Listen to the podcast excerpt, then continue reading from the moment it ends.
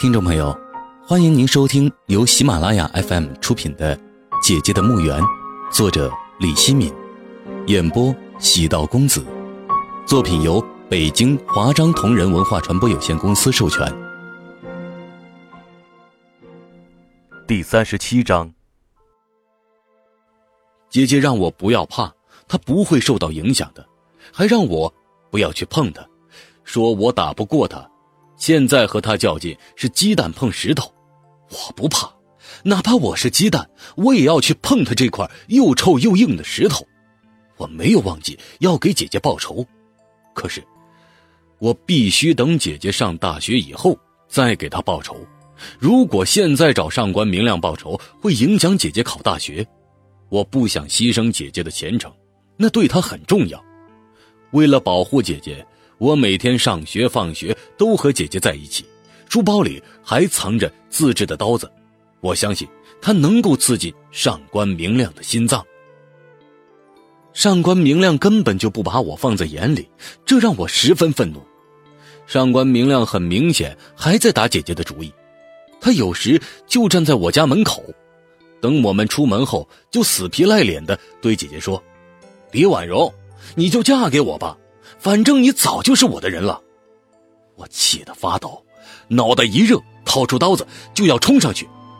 姐姐抱住了我，她在我耳边低声说：“阿瑞，你傻瓜呀！我都不生气，你生什么气？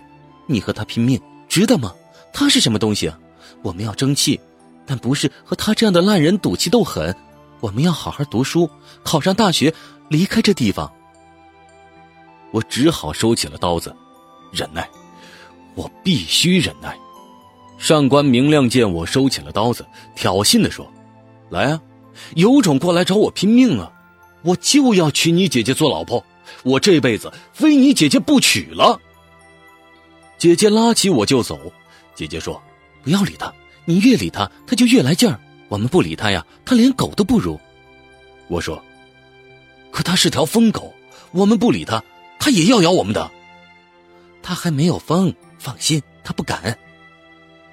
不知道是不是上官明亮威胁了父亲，他竟然帮上官明亮说话，要姐姐嫁给他。姐姐差点一口血吐出来，喷到父亲的脸上。我也气愤地说：“你还是我们的爸爸吗？啊，说出这样无耻的话！”父亲沉默了，越来越苍老的他，活得连尊严都没有了。姐姐对我说：“阿瑞，不要恨爸，他以前不是这样的人，是文革时把他逗怕了，打怕了。”这是母亲死前对姐姐说的话。如今姐姐对我说：“姐姐说她想念母亲了，就拿出母亲和她的合影的黑白照片，我们一起看。”我没有见过母亲，看着母亲的照片，我可以感受到她的慈爱。就像真切的感受到姐姐的慈爱，很多时候我把姐姐当成了母亲。上官明亮真的疯了。那天下午放学后，我和姐姐走出校门，上官明亮就在校门口等着姐姐。我们都没有防备，他就扑向姐姐，抱住了姐姐。我拔出了刀子，他冷笑的说：“过来啊，过来捅死我呀！”姐姐喊道：“阿瑞。”不要过来！上官明亮一只手抱住姐姐，另外一只手撸起上衣，他的肚子上捆着几根绑在一起的雷管他撸起衣服的那只手还拿着打火机，他打着了火，说：“李瑞，你过来呀！你过来，连你一块炸死！”我吓坏了，没想到他会如此狠毒。他又对姐姐说：“只要你答应嫁给我，我就放了你。”否则，我们同归于尽，到阴间结婚。姐姐突然喊叫道：“你炸呀，炸死我呀！我也活够了，早就不想活了。我就是死了，也不会嫁给你的。”这是你的心里话？是，是我心里话。上官明亮绝望了，点燃了雷管的引线。我喊叫着：“姐姐，姐姐！”阿瑞，别过来！我死了，你要照顾好爸，他这一生不容易。就在这时，上官明亮放开了姐姐，朝路边的池塘跳了下去。他在最后一刻改变了主意，他不想和姐姐同归于尽了，才跳进了池塘。他以为跳进池塘就没事了，结果雷管还是爆炸了。一声巨响过后，池塘里冲起一股水柱，水柱落下去后，水面上漂浮着许多死鱼。上官明亮在水中扑腾着，大喊救命。他没有被炸死，只是肚子炸了个窟窿。他被人从池塘里捞起来，送到医院，救回了一条命。姐姐认定上官明亮是个疯子，我们都躲着他。上官明亮在唐镇消失了一段时间，那段时间唐镇十分平静，我却提心吊胆，生怕他会突然出现，做出对姐姐不利的事情来。我的刀子不离身，我要保护好姐姐。尽管我清楚，我保护不了姐姐。就在姐姐高考前一周的那个黄昏，家里没有盐了，姐姐让我去买盐。出门时，我把刀子放进裤兜里，我时刻提防上官明亮。我拿着盐巴走回到家门口时，上官明亮鬼魂一般出现在我面前。我掏出了刀子，他朝我逼过来，冷笑着说。就你手中的刀子，能把我杀死？来啊，来捅我呀！我边往后退边说：“你你不要逼我。”他说：“老子就逼你，怎么了？你能把我怎么样？你来咬我呀！”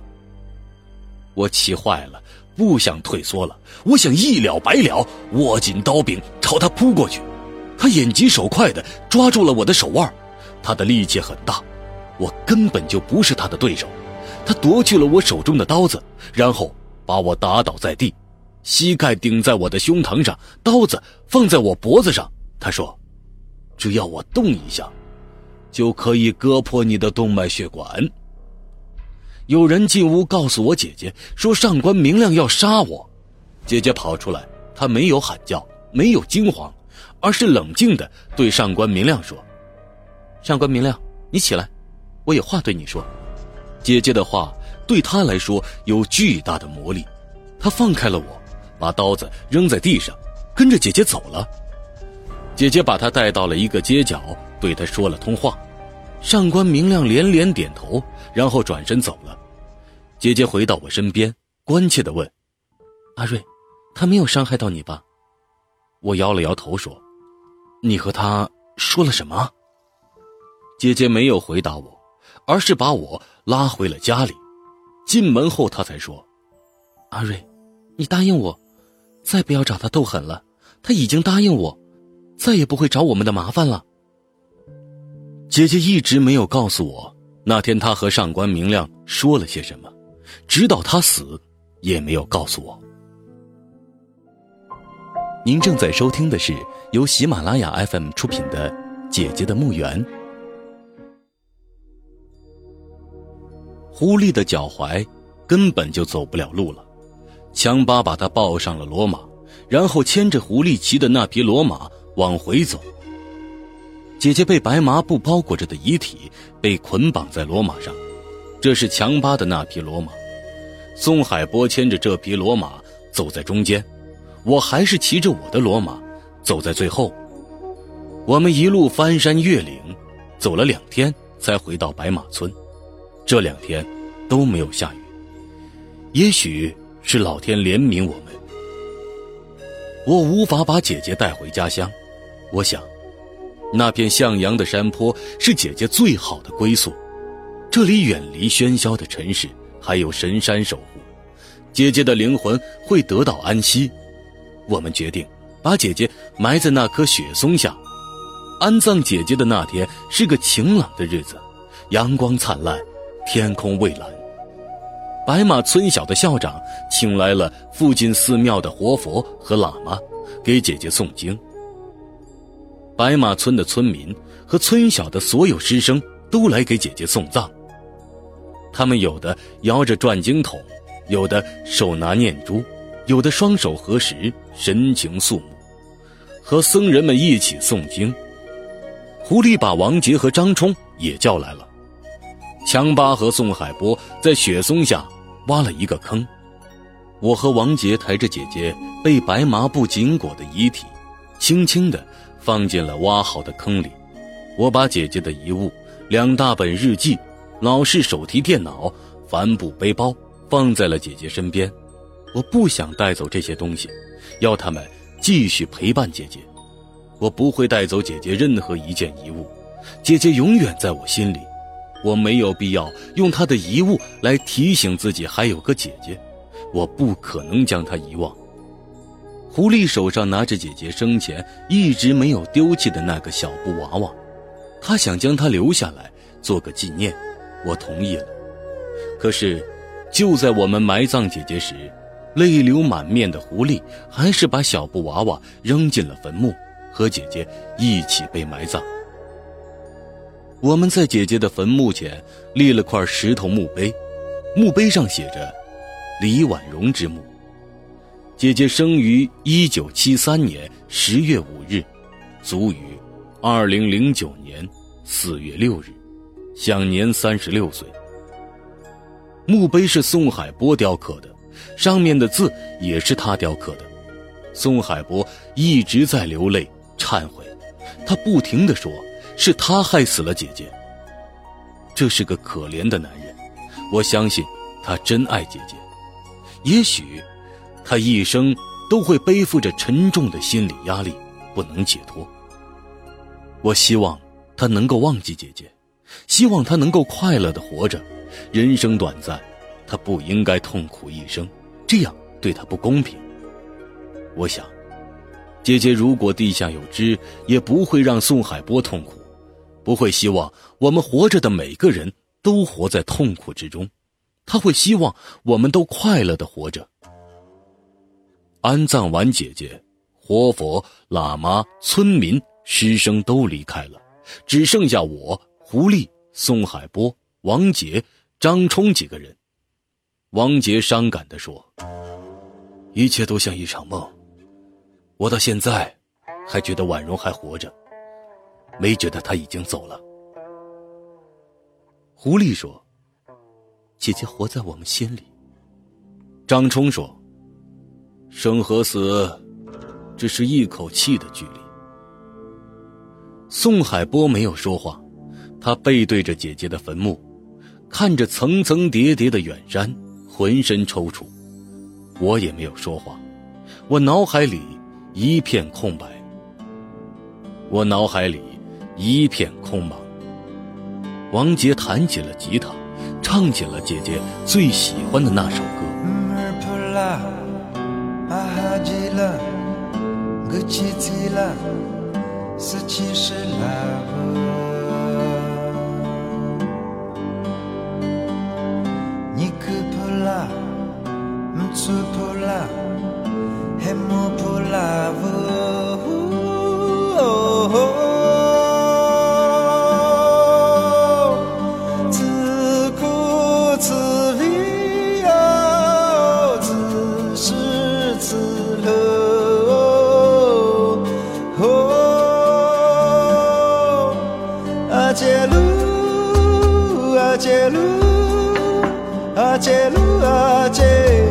阿杰鲁，阿杰，阿杰鲁。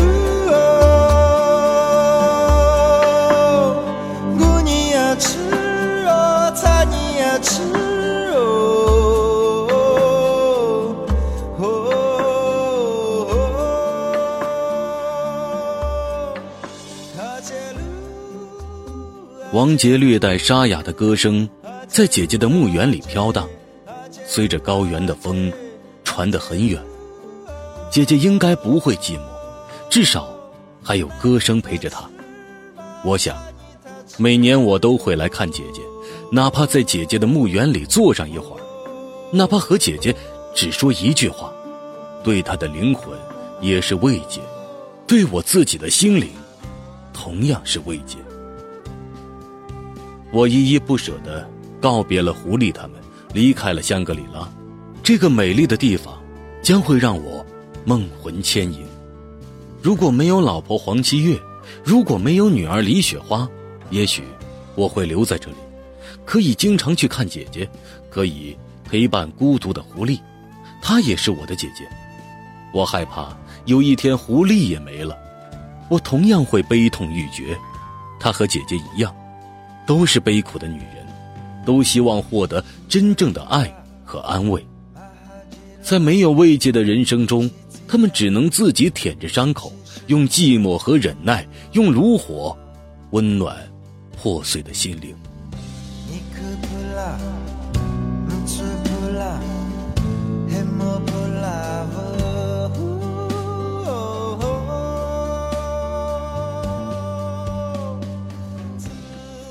我担忧狐狸，又特别想念老婆孩子，内心充满了矛盾。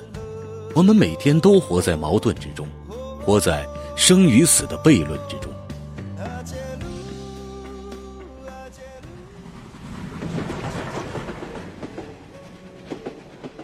从昆明回福建的火车上，我在报纸上看到了一则新闻故事。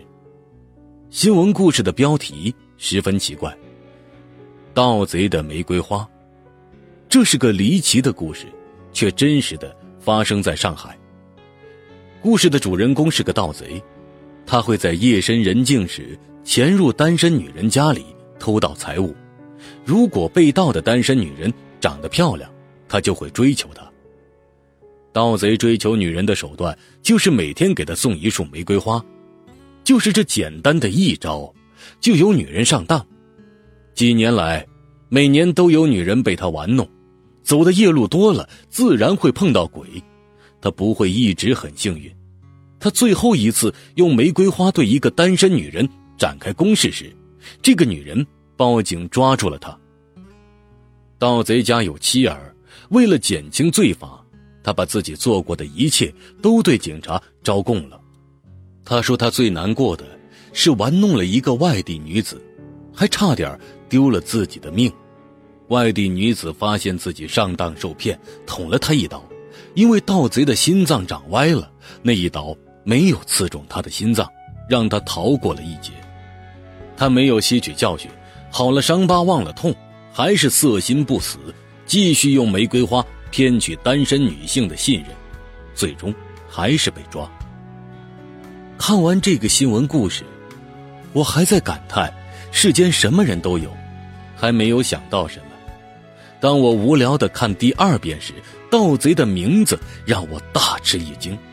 这个盗贼竟然名叫吴小刚，这不就是欺骗姐姐、害死姐姐孩子的吴小刚吗？尽管故事里没有说外乡女子怀上了他的孩子，是他害死自己的骨肉才挨了外乡女子一刀的事实，我还是确定。故事中的外乡女子，就是姐姐，他就是姐姐遇到的那个吴小刚。姐姐在死前的那段时间，还以为自己是个杀人者而忏悔。可怜的姐姐，到死还认为自己是个杀人犯。没想到，吴小刚还在人间继续作恶，我心潮起伏，难以平静。我把那张报纸藏了起来。等到来年，我要把这张报纸在姐姐坟前和纸钱一起焚烧，要他知道吴小刚根本就没有死，让他的灵魂能够真正的安息。当汽车驶入唐镇地界时，我望着熟悉的群山原野，这一草一木，透露出亲切之情。我离开唐镇才一个多月，却仿佛离开了多年，心情十分激动。我想起姐姐。姐姐离开家那么多年，只在我结婚那年回来过一次。在他短暂而漫长的漂泊生涯中，他是不是也对家乡充满了痛苦的思念？是不是对家乡的一草一木都记忆犹新？我迫切的想见到黄七月和女儿，心里说：“汽车呀，你跑快点我要马上见到他们。”在回归的途中。我给黄七月打过无数次电话，他就是不接，而且也没有新手机消息发给我。他是不是以为我死了，或者是他对我绝望了，心死了？我从来没有如此渴望见到他们，从来没有如此想念他们。他们的音容笑貌不停的在我眼前浮现。听众朋友，本集播讲完毕，感谢您的收听，请您继续关注喜马拉雅 FM 以及喜道公子的其他作品。